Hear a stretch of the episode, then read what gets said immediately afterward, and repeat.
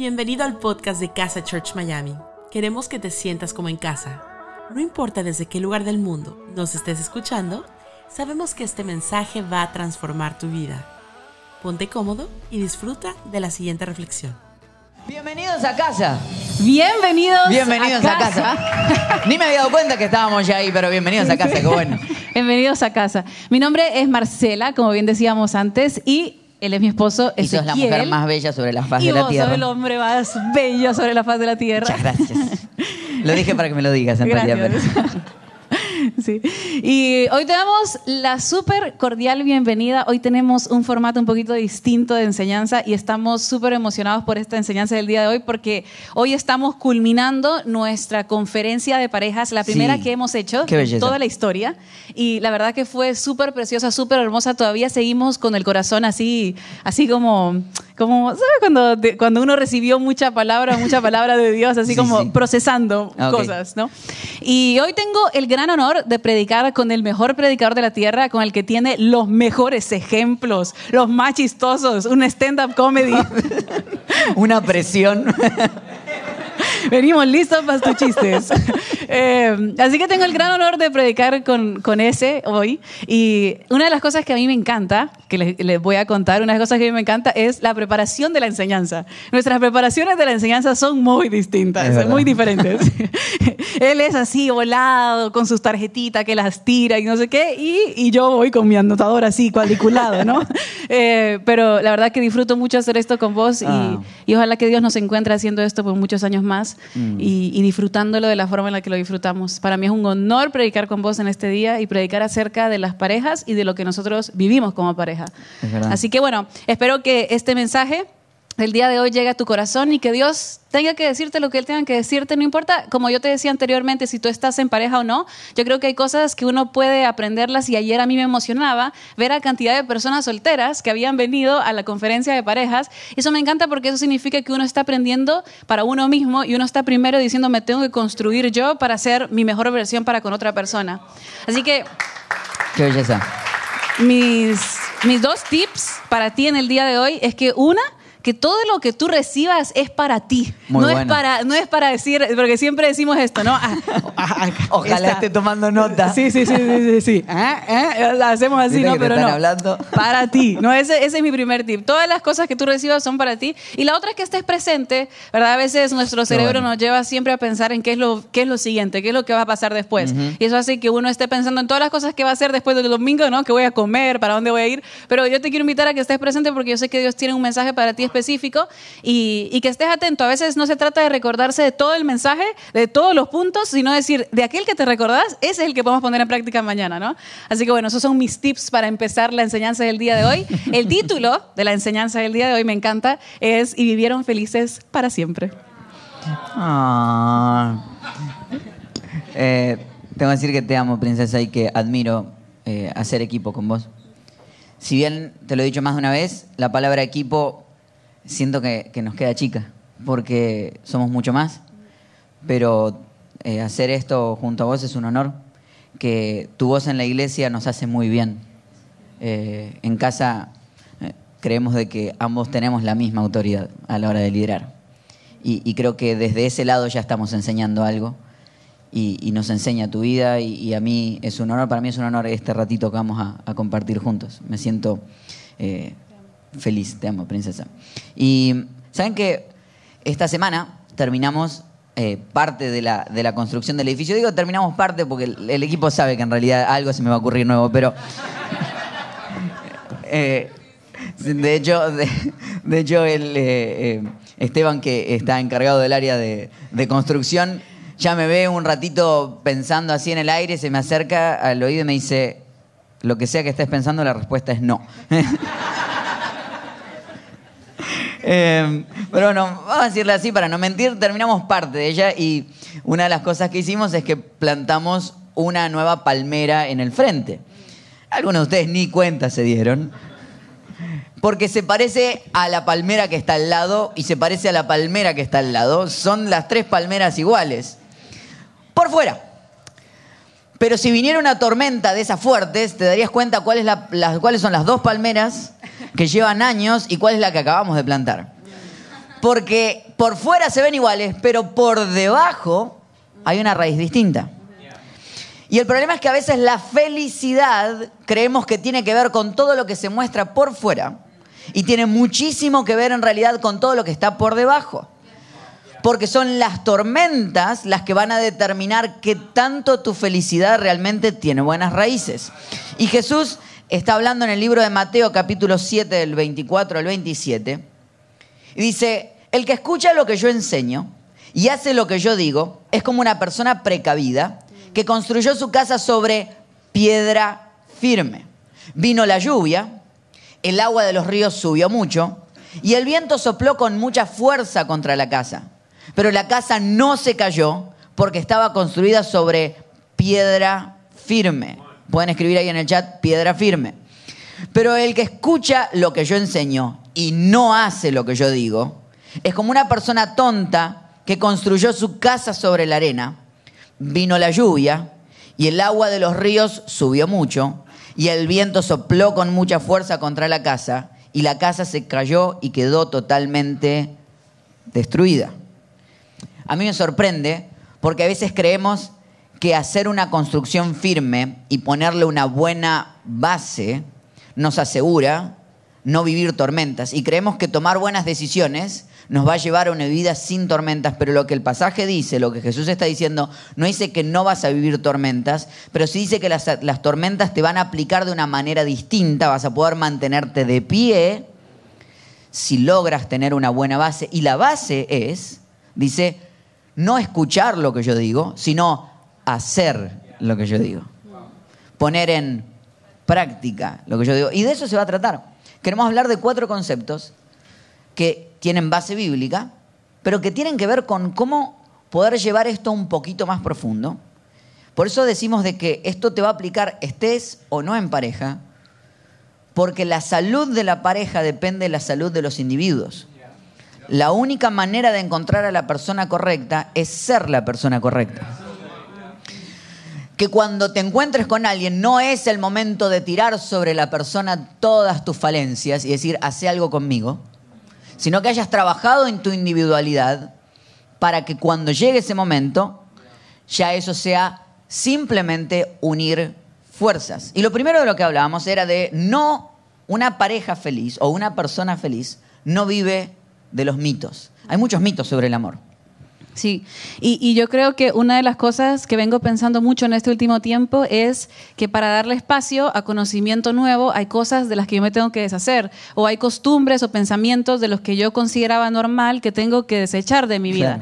Y no, hay, no es posible darle más espacio a cosas nuevas si uno no dice, hey, esto lo tengo que sustituir, esto que yo pensaba antes acerca del amor, ahora quizás mi, mi, pensamiento sobre eso mi, hmm. o, mi, o mi punto de vista, mi perspectiva cambió. Y una de las cosas que vengo amando hacer en este tiempo es rompiendo los castillos de arena que quizás uno en su cabeza tiene y uno dice, este pensamiento, este mito o esto que me enseñaron no está bien, no me aporta y esto no es real. Se ve muy lindo por fuera, pero en realidad esto no es así. Y una de las primeras cosas que vamos a deconstruir es precisamente el, el amor romántico. No, no que no crean en el romanticismo, pero el amor romántico. El amor romántico es aquel que nos enseñan a nosotros en las películas, en los poetas, ¿no? las canciones, las obras de teatro. Es ese amor en donde uno dice, no, no existen los disgustos, no hay problemas, todo me gusta de la otra persona, no hay absolutamente nada que tenga la otra persona de error. Y generalmente en estos, este, este, esta, esta idea del amor romántico nosotros la tenemos en el inicio de una relación, en donde uno dice, bueno, obviamente uno empieza a idealizar a la persona que uno tiene al lado porque no has profundizado en la amistad, porque no has profundizado en tiempo, y uno empieza a pensar que la persona que tiene al lado es perfecto y perfecta y no tiene ninguna falencia en lo absoluto. Ahora, si has estado en una relación un poco más de 10 minutos, te vas a dar cuenta, te quiero contar. No estarás hablando de mí, ¿no es cierto? no, no, no. Pero te quiero contar que. Porque yo sí soy perfecto. Ajá, sí, sí, sí. Y también argentino.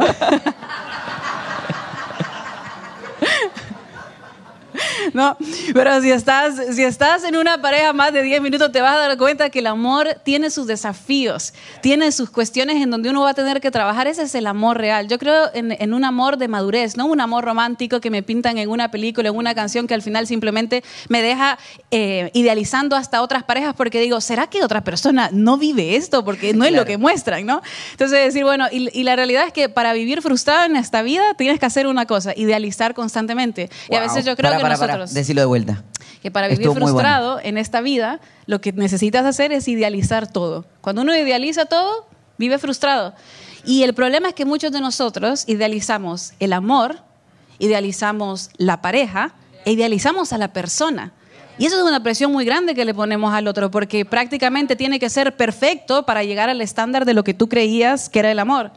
Y a todos seguramente nos pasó esto de idealizar a la persona que nosotros tenemos al lado. Pero cuando uno empieza una relación, quizás no, no, no, no, te das cuenta inmediatamente cuáles son las debilidades. O que incluso las cosas que en un inicio admirabas, luego empiezan a hacer cosas que dices, ay, no, no sé si esto va mucho conmigo. Y el problema es que a la mayoría de nosotros nos da miedo decir que hay algo que no nos gusta de nuestra pareja. Pero no hay cosa más sana que decir, y sí, es que el amor tiene dos cosas, tiene emoción, pero la misma vez el amor real tiene razón. Entonces digo, bueno, hay cosas de Ezequiel, hay cosas de, de, de mí que a él no le gustan. Hay cosas con las que quizás, saber, bueno, no son nuestros no negociables, pero hay cosas que no nos gustan. Y eso tiene que ver con desconstruir el amor romántico, en donde uno dice, bueno, a pesar de esas debilidades, a pesar de esos errores, Él me sigue amando, Él ve lo más profundo, Él, va a ver las cosas que ninguna otra persona va a ver. Y aún así, Él decide seguirme amando, Él decide permanecer en la relación. Ese es el amor real. Y por eso yo creo que a veces nosotros tenemos tenemos un concepto, gracias, tenemos un concepto equivocado de lo, que, de, lo que, de lo que es el amor. Y el otro día yo escuchaba a una persona que decía que cuando uno empieza una relación, uno se enamora de una imagen, ¿verdad? Pero cuando uno se casa, uno se casa con un carácter, con una personalidad, con la cual te vas a enfrentar, con la cual vas a profundizar. Y es en ese momento en donde uno empieza a ver las cosas más lindas, porque yo puedo decir en el día de hoy que yo amo más a Ezequiel en el día de hoy que en el día que yo me casé. Y en el día que yo me casé, si yo comparo el amor, quizás mi amor en ese momento era mucho más de, ay, ilusión, perfección, no tiene errores, es, es perfecto, ¿no? Pero decir, en el día de hoy, yo digo, yo digo, no. Pero en el día de hoy, Pero en el día de hoy. Déjenme informarles. Pero fíjense en esto. Nosotros hacemos estos chistes porque la mayoría de nosotros no nos gusta mostrar esas áreas. No nos gusta decir, y sí, no es perfecto, ¿qué quiere, que quiere que le mienta? No es cierto. O sea, yo tampoco soy perfecta. Y nosotros nos reímos de esto porque nos hace sentir incómodo, porque sentimos que es una amenaza. Ay, ¿será que lo ama menos? Ay, ¿será que no se llevan bien? ¿Será que él ama menos a ella? Porque saben decir, hey, esto, esta parte de ti no me gusta. Eso no es así. Y eso pasa en cualquier relación. Y yo te cuento que si tú te pones en una relación pensando que, que, la otra persona es perfecta, que no van a haber momentos de conflicto, que no van a haber momentos en donde, en donde quizás no estén de acuerdo en las cosas, te vas a ver frustrado constantemente. Y yo observo mucho a parejas que a veces, incluso a la hora de hablar de aquellas cosas de las que no se llevan bien, es como que se están atajando todo el tiempo. No, no están así. No, no, pero nosotros somos re felices. Tenemos celos de los buenos. o sea, decir, o sea, o sea, decir, bueno, no pasa nada al reconocer que todo ser humano tiene debilidades y en las parejas hay debilidades. Entonces, a veces con este concepto del amor romántico, en donde las cosas son perfectas, en donde se aman, en donde no hay discusiones, lo único que terminamos haciendo es cargándonos a nosotros mismos, pensando que hay un ideal, pensando que hay una pareja perfecta, cuando en realidad no es así.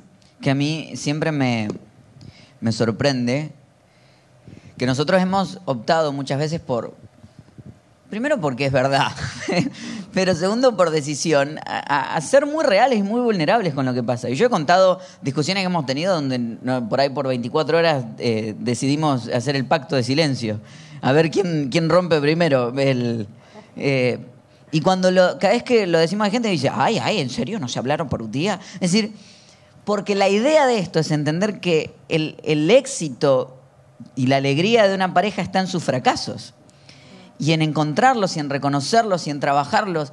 El amor no nace, el amor se construye.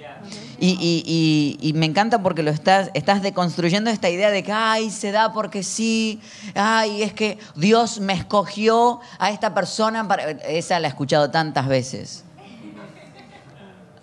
Estoy buscando, esta es la persona que Dios escogió para mí. como que Dios anduviera de cupido, ¿viste? Decir, a veces lo vemos a Dios vestidito con, el pañalcito y con el, arco. Es decir, ay, Él es el que Dios escogió para mi vida. Y vos decís, ¿será? Y más cuando te apuntan dices, vos sos el que Dios escogió para mi vida. Es decir, ¿por qué Dios? ¿Qué hice en esta vida? Eh, y es tan peligroso eso, porque mete un misticismo dentro de estos mitos, de creer de que Dios anda de eleccionador de quién tiene que estar a tu lado y pone tanta carga sobre él y quita tanta carga sobre ti. Porque cuando lo deconstruyes te haces responsable de la persona que eres y de la búsqueda en la que estás. Y no estás diciendo, bueno, esta persona que Dios me puso al lado, Dios me la puso al lado. No, no, Dios es un buen papá y no anda escogiéndote con quién estar. Dios no te tiene guardada una persona. ¿Por qué? Porque todos somos libres de escoger. Y si Dios escogiera una persona para ti, y la persona escoge porque tiene libertad de no estar contigo, entonces, ¿qué? Te quedaste sin persona. O Dios escogió una persona y alguien que tiene libre albedrío se levantó borracho ese día, lo pasó por arriba con un carro y te quedaste, se te murió la persona que Dios escogió para vos por un borracho. Perdón, perdón, perdón.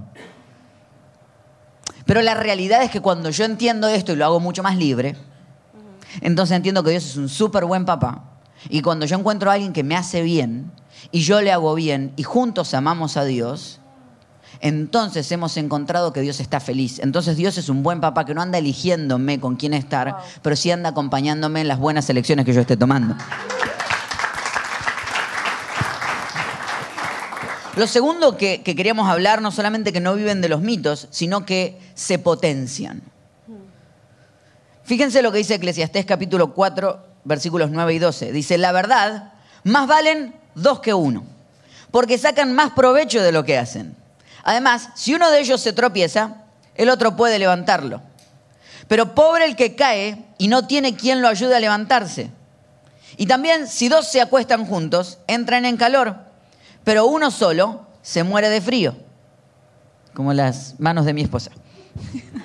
Todo el tiempo fríos. Una sola persona puede ser vencida, pero dos ya pueden defenderse. Y si tres unen sus fuerzas, ya no es fácil derrotarlas. Pero fíjense esto. Dice, la verdad más valen dos que uno porque sacan provecho de lo que hacen. Además, si uno de ellos se tropieza, el otro puede levantarlo. ¿Se dieron cuenta de algo? Para el otro poder levantarte, también tiene que estar caminando. O sea, los dos tienen que tener la capacidad de caminar por sí solos para que cuando los dos caminan por sí solos, si uno se tropieza, tiene un momento de tropiezo, el otro puede levantarlo, porque de eso se trata. Es el poder entender las individualidades, trabajar en mí mismo para que después yo pueda acompañar al otro, ¿no? Y para eso creo que es necesario, vengo aquí reventando globitos, ¿no? De, a uno, pero creo que, pero creo que algo, algo, algo que a mí me ha servido mucho y, hablo particularmente de mi persona, es entender que, eh, que la otra persona no tiene que ser todo para ti. No, eh, no es así. La, persona, la otra persona no es responsable de tu felicidad, de tu plenitud, de tu sentido de excelencia. No, la persona no es responsable. es demasiada presión. Es demasiada presión. Él puede levantarme si yo me caigo, pero él no es responsable de que yo camine. Eso es responsabilidad mía. Eso es algo y una fórmula que yo tengo que resolver entre Dios y yo. Porque a veces nosotros esperamos decir, no, es que la otra persona tiene que hacerlo todo. Tiene que ser responsable de hacerte feliz, tiene que hacerte responsable de que te sientas pleno, que te sientas exitoso. Y la verdad es que, ¿qué pasa si la otra persona por ahí no está pasando por un buen momento? Para eso es necesario que nosotros entendamos que la otra persona te puede acompañar en ese proceso, pero que hay tres cosas que solamente Dios puede darte. Dios te puede dar identidad, aceptación y propósito. Yo no puedo, yo no puedo esperar que ese sea el responsable de que yo me sienta plena, que me sienta exitosa. No puede caer sobre él esa presión. Él puede acompañarme en ese proceso. Él puede ser para mí un buen cheerleader, ¿verdad? Pero no es el responsable, sí, ¿no? Pero no es el responsable de que esas cosas sucedan. Y nosotros cometemos un error porque entonces te das cuenta y ves parejas que están desbalanceadas, porque es como que una persona eh, se vive por la otra persona, da y da y da, y, parece cuidar a la persona como si la otra persona fuera inválida, y decir, bueno, ahí es cuando una de las dos personas o se cansa o esa relación se rompe, porque uno tiene que entender de que eso nos corresponde a nosotros. Y a veces nos enseñan este, este dicho, ¿no? De, no, para, para que encuentres tu media naranja. Nadie es media de nada. Dios nos hizo a nosotros completos, plenos, ¿no? Entonces, decir, yo soy una naranja completa, que luego viene otra persona y obviamente que agrega mi vida. Obviamente que Ezequiel me hace feliz. Obviamente que Ezequiel hace que yo tenga más plenitud, pero no es responsabilidad de él. Yo encuentro esas cosas por mí misma y luego lo que hacemos cuando estamos juntos se potencia, pero yo ya estoy completa, él no viene a completar esa naranja. Entonces, Creo que es una equivocación cuando nosotros pensamos que estamos incompletos porque Dios te creó a ti y a mí completos y Él es el único que puede llenar aquellos vacíos, aquellas áreas que uno dice, esto todavía lo tengo que mejorar en esta área todavía me siento roto. Aquí me siento una inseguridad. Es Dios. Porque qué error que nosotros cometemos cuando pensamos que es responsabilidad de la otra persona. Y por eso a veces, incluso el decir, bueno, tengo amistades alrededor. Hay cosas que yo las hablo con mis amigas, con mis amigos, que quizás no necesariamente la, hablo con él, porque quizás no le va a hacer bien a él escuchar eso, eso de parte mía. Eso es también necesario. El tener a personas alrededor tuyo que te acompañen, porque si él es mi único consejero, mi único todo, pues entonces llega un momento donde uno dice, bueno, eh, es mucha presión para la otra persona. Esta semana estaba leyendo en la enciclopedia de Instagram y encontré esto que, que quería compartirles. Dice, aspiren a tener una relación como la de las milanesas y las papas fritas. En realidad no se necesitan separadas, funcionan muy bien, pero juntas se potencian. Lo leo de vuelta. En realidad no se necesitan. Separadas funcionan muy bien, pero juntas se potencian. Son el verdadero complemento, el genuino quien pudiera, sean como las milanesas y las papas fritas. Fue profundo. Re profundo, re Vos estabas hablando.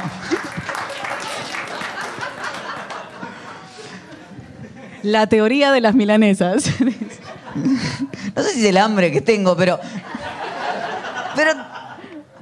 Viste que tiene ese poder cuando uno tiene no sé si alguna vez fueron a, un esos restaurantes así como más como bien armados, bien hechos, como muy exclusivos. Y, de repente te dicen, te vamos a hacer un, un, eh, abocado toast que va a tener como un gratinado arriba de, una, de unas aceitunitas y unas cositas así. Y cuando mordés, mordés y mientras estás comiendo y masticando, vos sentís todos los sabores. No sé si te pasó alguna vez. Vas masticando y decís, ahí fue la aceituna. Ahí está la palta, ahí está el abocado. Oh, apareció el pan. Mmm, sal. Y después lo tratás de hacer en la casa, que yo traté de hacerlo en la casa. Un hambre estás manejando. Me encanta que vos venías así como súper profunda y yo me metí en la comida. Pero traté de hacerlo en la casa y me quedó una masa de, de, abocado con, con pan y sal, que era todo un y yo creo que las parejas saludables tienen esa habilidad de que cuando los ves por fuera son preciosos y forman una unidad increíble, pero cuando los vas probando sentís la individualidad de cada uno y valorás la individualidad de cada uno. Es decir, no se perdieron en el, en el detalle. O sea, cada uno potenció al otro, porque cuando están juntos, Dios santo, qué abocado toast, qué milanesa con papas fritas hacen juntos. Pero cuando están por separado, los puedo sentir, los puedo disfrutar y sé que cada uno tiene algo que aportar y traer. Por eso hablamos de la importancia de potenciarse. De hecho, hay un concepto en el Kabbalah judío que a mí me encanta que se llama tzimtzum, lo hemos hablado alguna vez, que es la habilidad de contraerse. Ellos creen que Dios, como es omnipresente, para poder crearnos necesitó contraerse, o sea, nos creó dentro suyo. Muy interesante que para que otro ser humano pueda nacer, van a ser dentro de otro ser humano también. Ahora, lo interesante es que para Él, para que nosotros apareciéramos, Él decidió desaparecer de una parte para que nosotros pudiéramos existir. Y esta teoría habla de que el amor más real es el de la contracción, es cuando uno desaparece de un espacio para dejar que el otro empiece a nacer. Y yo creo que el concepto de Simpson tranquilamente puede aplicar en el amor, porque es aprender a que yo me puedo contraer para que los sueños de ella nazcan dentro mío y ella se contrae dentro suyo para que mis sueños puedan nacer dentro de ella. Entonces, de esa manera podemos empezar a ver y decir, bueno, yo no siempre entiendo todos los sueños de ella, pero puedo ser el admirador de sus sueños de todas maneras. Y lo ha sido, siempre. Siempre lo ha sido. en los años en donde yo estuve estudiando, que llegaba cansada, tarde, vos estabas ahí acompañándome, me tenías comida. Siempre lo has sido. Siempre has sido esa persona que impulsa mis sueños y no solamente los impulsás y me escuchás, sino que te haces parte de ellos. Y venís y me preguntás, ¿cómo te fue? ¿De qué hablaron? ¿Y qué hicieron? Y, y eso es algo precioso que vos tenés. Que a veces es simplemente ese esfuerzo, gracias por tantas cosas lindas, no sé qué decir. Eh, es fácil estar de tu lado, es fácil estar de tu lado, sos, sos increíble, pero a veces ese esfuerzo tiene que ver, y no solamente tiene que ver con una pareja. Yo a veces lo veo con mi mamá y mi hermanito menor. Que mi hermanito menor eh, ya va a cumplir mañana 21 años. Hermanito. Eh, y, y él es eh, productor de música, le gusta producir música. Y hace una música que mi mamá no entiende. Y yo a veces tampoco. yo. En- Yo tampoco la entiendo, se dieron cuenta, pero. eh, pero a mí me encanta que mi mamá me llame y me dice: ¿Escuchaste la nueva canción que compuso tu hermano? Pues sí, mami, ¿vos la escuchaste? Si yo la escuché. Y tiene que ver con eso, decir, no la me dice, no la entiendo, pero lo admiro igual. Eso es amor. Es, com- es complementar, no completar. Empujar, potenciar. Porque cuando somos dos y los dos estamos caminando, podemos hacernos mucho mejor. Lo tercero, y nos estamos moviendo un poquito más rápido, porque tampoco queremos que esto se nos haga tan largo, pero sí creo que estamos aprendiendo cosas prácticas, ¿verdad? Estamos aprendiendo cosas prácticas, ¿nos está haciendo bien? Yo creo que sí. Y si no, por lo menos yo sí. Eh, hay algo que me encanta que está también en el libro de Santiago y se dan cuenta, por lo general no usamos tantos versículos, usamos como un solo versículo y de ahí sacamos toda la información, pero como hoy el versículo inicial hablaba de Jesús diciendo, no es solamente que escuchen mis palabras, sino que las pongan en práctica, te estoy trayendo varias palabras que son de Jesús para que las empecemos a poner en práctica. Esa es la idea. Entonces en el libro de Santiago, que está también en el Nuevo Testamento, dice, hermanos en Cristo, ustedes deben sentirse muy felices cuando pasen por toda clase de dificultades. What? Así cuando su confianza en Dios sea puesta a prueba, ustedes aprenderán a soportar con más fuerza las dificultades. Por lo tanto, deben resistir la prueba hasta el final para que sean mejores y puedan obedecer lo que se les ordene. Ustedes deben sentirse muy felices cuando pasen por toda clase de dificultades para que sean mejores. Tercer concepto que hace a la felicidad interna es aprovechar las crisis. Una pareja saludable, una persona feliz, aprovecha las crisis. Aprovecha los tiempos. Me decías, eh, me contabas ayer, creo que me hablas de que las parejas que discuten tienen más capacidad de. ¿Cómo es el concepto? Eh, yo sé hablar de milanesa y papas fritas, pero el, el de psicología es tuyo. No, bueno, de hecho ayer teníamos invitada a una psicóloga que ella nos hablaba de esto, de lo que nosotros hemos conversado antes, de decir, bueno, las, parejas felices y las parejas, eh, las parejas que no lo son discuten la misma cantidad de tiempo, pero la diferencia está en hasta dónde llega la discusión. Pero la realidad es que las parejas más felices son aquellas que discuten de las cosas, que se comunican, que dicen, Claro. hey, yo no estoy de acuerdo con esto que estás diciendo y no me gusta lo que, lo que estás haciendo en este momento. Es decir, a veces nosotros de vuelta le tenemos miedo a las crisis, le tenemos miedo a las etapas. Y si somos reales y si hablamos de lo que realmente pasa, en el matrimonio hay ciclos. No sé si se han dado cuenta que hay una época en donde quizás uno empieza a discutir un poco más y después uno entra como en un honeymoon, en una luna de miel, en donde quizás esas discusiones se apaciguaron un poco. Pero eso es parte del ritmo de la vida. No siempre tenemos que estar en este periodo de luna de miel. Hay momentos en donde hay discusiones y las discusiones son buenas y te llevan a un buen puerto y si aprendes a comunicarte, si aprendes a expresarte y a decir qué es lo que está dentro tuyo. Entonces yo les quiero motivar a eso, a que no le tengan miedo a las discusiones. Lo que sí es que hay que saber discutir, como bien decía la psicóloga ayer, si uno tiene que aprender a discutir, tiene que aprender técnicas para que uno no termine dañando a la persona y para que Claro. realmente las discusiones nos lleven a un buen puerto. Pero las discusiones son necesarias. Las discusiones en nuestra vida, las crisis en nuestra vida, nos han hecho fuertes. En algún momento Ezequiel y yo decidimos de que no queríamos ser una pareja cute, queríamos ser una pareja poderosa. We wanted to be a power couple, ¿verdad? Queríamos ser un power couple y no solamente que se viera lindo en una foto. No, no. Y para eso uno necesita pasar por tiempos de dificultad, por tiempos de crisis, por discusiones. y permanecer en eso. Y decir, hey, estamos peleando por la relación. No estoy peleando con vos, estoy peleando por lo que nosotros tenemos. ¿no? Qué belleza. Y, y hay veces que creemos que, que la felicidad nace del no tener problemas. Rápido te das cuenta que es casi imposible. Pero después rápido te das cuenta, como hablaba con un amigo hace un par de meses, y él me hablaba de varios problemas que estaba viviendo, y yo lo miraba y decía, entonces cuando terminó de contarme todos los problemas que estaba viviendo, problemas económicos, problemas difíciles, me mira y me dice, ¿qué tenés para decirme? Le digo, sonreí, le digo que estoy expectante. Y me miró como diciendo, no era la respuesta que esperaba. Le digo, estoy expectante porque te he visto que cada vez que tenés una crisis, creces y mejoras. Y mi pregunta hacia él fue, quiero saber si vas a desaprovechar esta crisis que estás pasando o vas a aprovechar esto para tomar todas las decisiones sanas que necesitabas tomar y estabas postergando.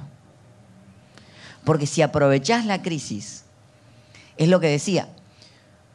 Santiago justamente dice, ustedes sentirse muy felices cuando pasen por toda clase de dificultades. Y después la parte final dice, por lo tanto, deben resistir la prueba hasta el final para que sean mejores.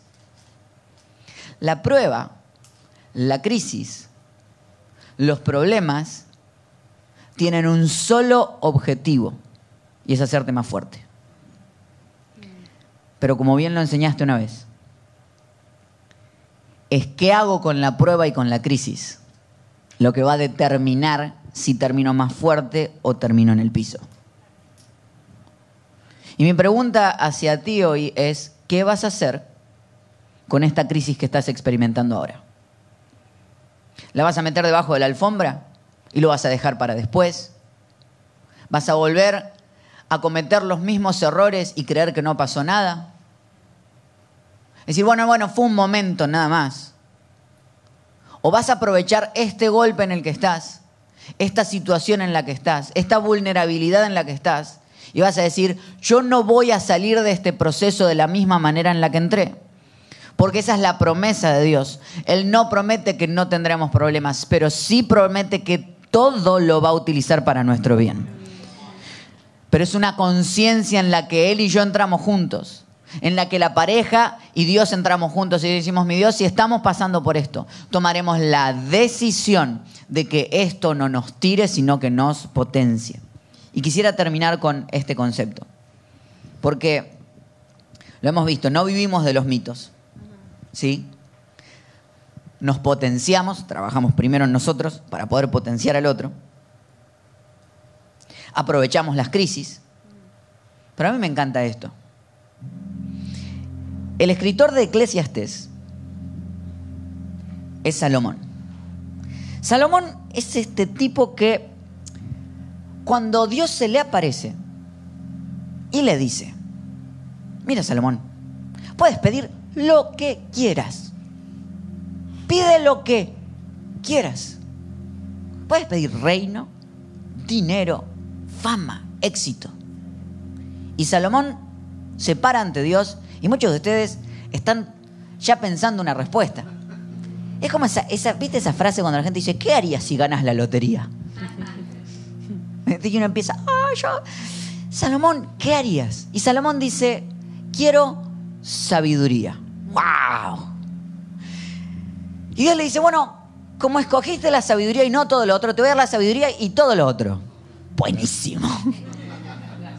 O tal vez diciendo, quien escoge la sabiduría, escoge todo lo otro también. Y el hombre más sabio de la tierra, que según Dios le dio toda su sabiduría, escribe en el libro de Eclesiastés, que si, si lo vemos, el libro de Proverbios también está escrito por Salomón, y el libro de Proverbios es como la, la, el entendimiento sencillo de las cosas. Él camina del lado del bueno y te va a ir bien. La, la inteligencia aplicable. Eclesiastés, que está pegadito, es cuando caminaste del lado del bueno y todavía te fue mal. Cuando hiciste las cosas correctas y te explotó en la cara. Es el libro de Eclesiastés. Por eso lo, lo lees a Salomón en Eclesiastés, ya está mucho más grande. Y dice, todo es vanidad. Ay, todo esto pasa. Y el hombre más sabio de la tierra, luego de haber pasado cantidad de años, su definición final que nos quiere dejar con la sabiduría, y le preguntan qué es lo profundo que tienes para enseñarnos en Eclesiastés capítulo 3 versículos del 11 al 13 dice, cuando Dios creó este mundo, todo lo hizo hermoso. Además, nos dio la capacidad de entender que hay un pasado, un presente y un futuro. Sin embargo, no podemos comprender todo lo que Dios ha hecho. Mientras tengamos vida, aquí está la conclusión final, hagamos lo bueno y pasémosla bien. El hombre más sabio de la tierra decís, dame tu consejo más profundo. Dice Dios, todo lo hizo hermoso, hay un pasado, un presente, un futuro, hay cosas que no entendemos de lo que hizo Dios, por lo cual, luego de haber visto todo esto, mientras tengamos vida, hagamos lo bueno y pasémosla bien. Parece canción de reggaetón, pero...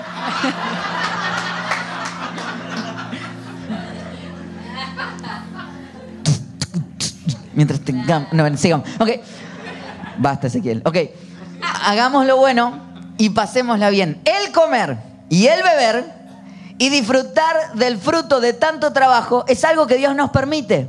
Eso lo sé muy bien.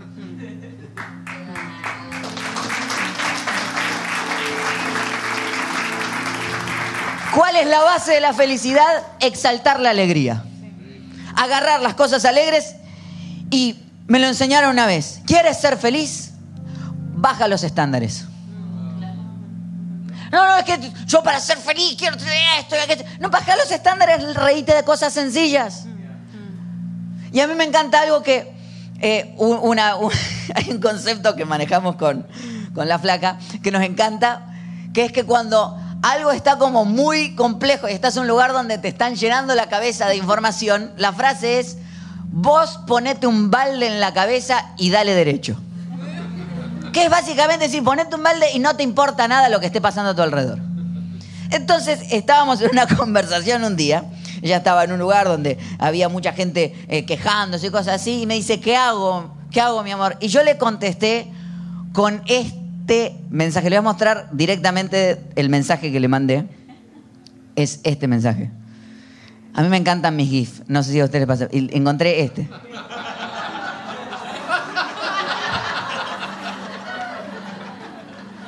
Pero, para que quiero que lo vean en grande. Mira, mira lo que es eso. Es épico. De mis GIFs favoritos. Vos ponete un balde en la cabeza y andate, mi amor, le digo. Y ahí está. Muriendo de risa me pone. Y yo digo, GIF perfecto. Hay veces que la alegría depende de reírte del GIF que mandaste. Todos tenemos un sticker que nos da gracia a nosotros mismos. ¿Viste que la gente se siente muy orgullosa de algo que no hizo? Hay veces que la alegría es eso. Agarrar algo pequeñito que te hace feliz y subirle el volumen. Y creo que hay algo muy hermoso en eso, en potenciar los momentos buenos.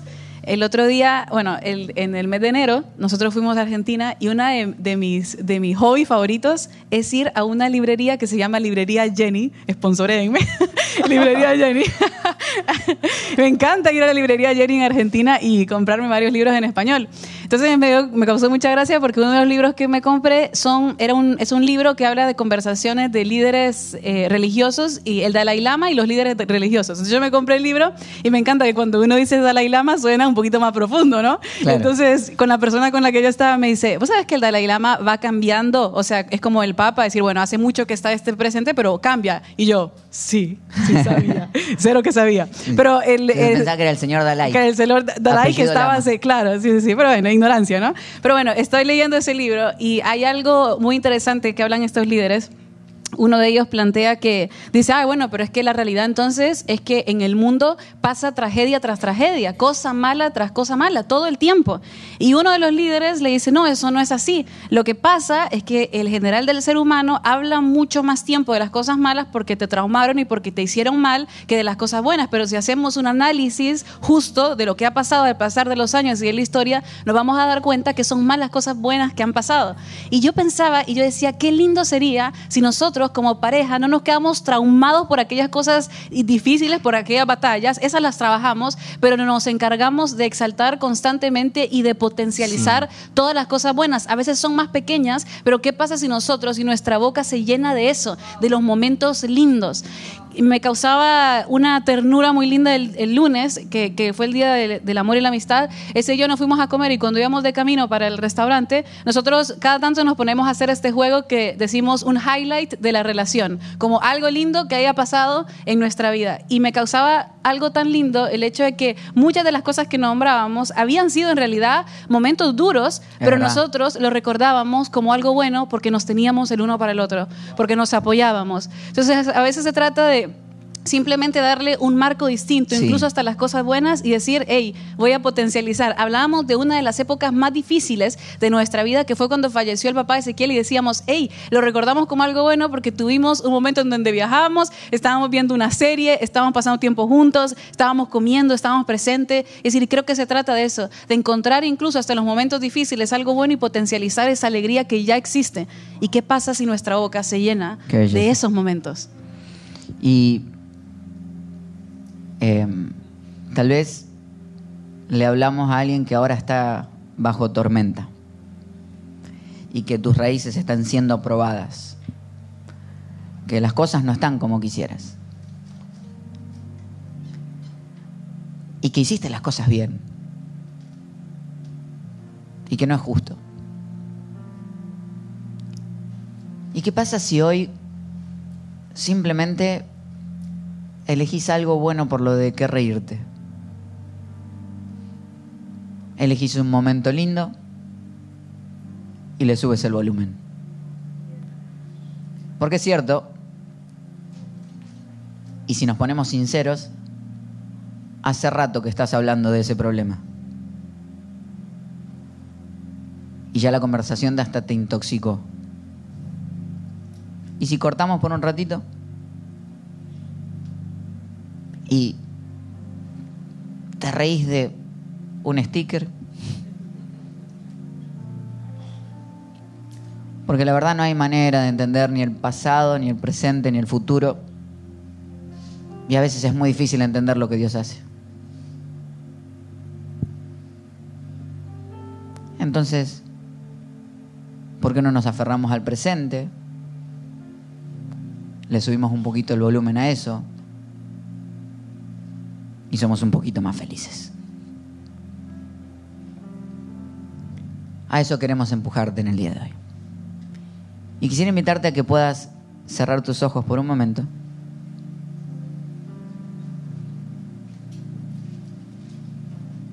Y que digas, yo me aferro a la felicidad.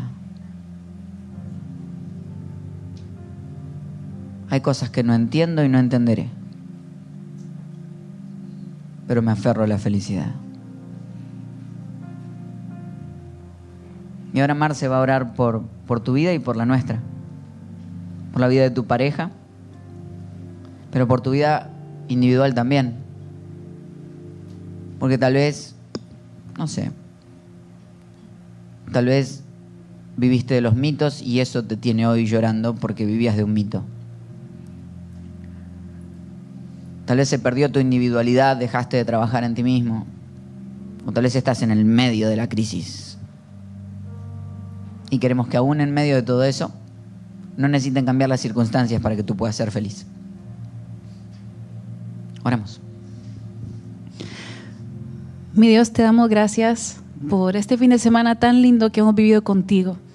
Mi Dios, quiero pedirte que tú estés en el medio de, de todas las parejas de casa y también, mi Dios, en los corazones de aquellas personas que aún no tienen una pareja, mi Dios, pero han decidido trabajar en su vida para ser ellos la pareja que tú deseas que ellos sean.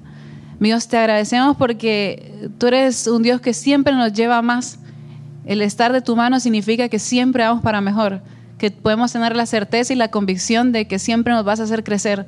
Gracias, mi Dios, porque tú no te das por vencido en la vida de cada uno de nosotros. Yo quiero pedirte, mi Dios, que trabajes en nuestra identidad, en nuestra aceptación, en nuestra felicidad, en nuestra plenitud, porque tú eres el único que nos puede dar eso, mi Dios, en nuestro propósito.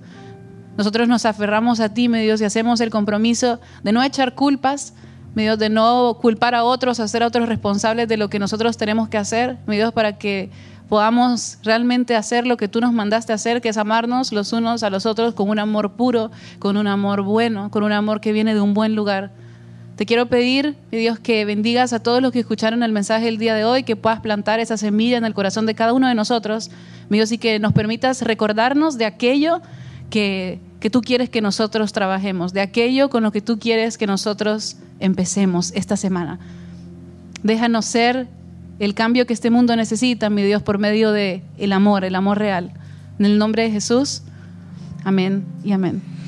Y si tal vez hoy por primera vez te conectaste o llegaste al estudio y decís, bueno, yo no estoy todavía seguro de si creo o no creo en Dios, lo lindo de todo esto es que necesitas creer en Él, Él todavía cree en ti. Y nosotros, nuestra invitación en este día no es a una nueva religión, lo que menos necesita este mundo es otra división más, pero sí es una invitación a una relación, a que puedas tener una relación con Jesús y que, y que escribas tu propia historia con Él. Que no tengas que vivir de lo que otros cuentan, sino de la historia que tú estás escribiendo en el medio de todo esto. Entonces, cuando yo diga tres, si, si lo que quisieras es empezar una relación con Jesús, aunque sea darle una oportunidad en esta semana, cuando yo diga tres, vas a escribir en el chat, Jesús, te necesito, y si estás en el estudio lo vas a decir con nosotros en voz alta, lo vamos a decir todos juntos, así que no te preocupes, no vas a quedar solo diciéndolo. Cuando yo diga tres, hoy es el día para hacerlo. Uno, Dios te estaba buscando y tú lo sabes, no llegaste aquí por casualidad, ah, estuviste escuchando todo este tiempo y lo que pasa es que sentiste algo en el alma que tu mente todavía no terminó de entender. Pero hay algo que estás sintiendo. Dos, esto no tiene que ver con las historias que te contaron, con las personas que están a tu alrededor. Tiene que ver con la historia que tú vas a escribir con Jesús. Si estás dispuesto a abrirle tu corazón a Jesús. ¿Vas a escribir en el chat Jesús te necesito o lo vas a decir con nosotros en voz alta a la una, a las dos y a las tres? Jesús te necesito. Y mientras el chat se inunda haciéndolo, mientras el estudio lo dijo a una sola voz, mientras hay gente que lo está poniendo ahora también en los comentarios, quisiera que nos tomáramos un momento y quisiera guiarte en esta primera conversación que vas a tener con Jesús. Y si me das permiso y si te sientes cómodo, quisiera invitarte a que puedas cerrar tus ojos y a repetir después de mí y decir, Señor Jesús, te necesito. Necesito tu amor, tu perdón y tu compañía. En el nombre de Jesús. Amén. Y amén. Le damos un fuerte aplauso a las personas que tomaron esta decisión en el día de hoy. Gracias por habernos acompañado en esta enseñanza de Casa Church Miami. Esperamos que haya sido de mucha ayuda. Te invitamos a que lo compartas en tus redes sociales y que nos dejes tus comentarios. Para más información de nuestras actividades o para conocer más de nuestra iglesia, puedes ingresar en casachurch.miami y seguirnos en nuestras redes sociales. Antes de despedirnos queremos declarar bendición sobre tu vida. Que el Señor te bendiga y te guarde, que haga resplandecer su rostro sobre ti, que tenga de ti y de nosotros misericordia y que ponga en tu vida paz.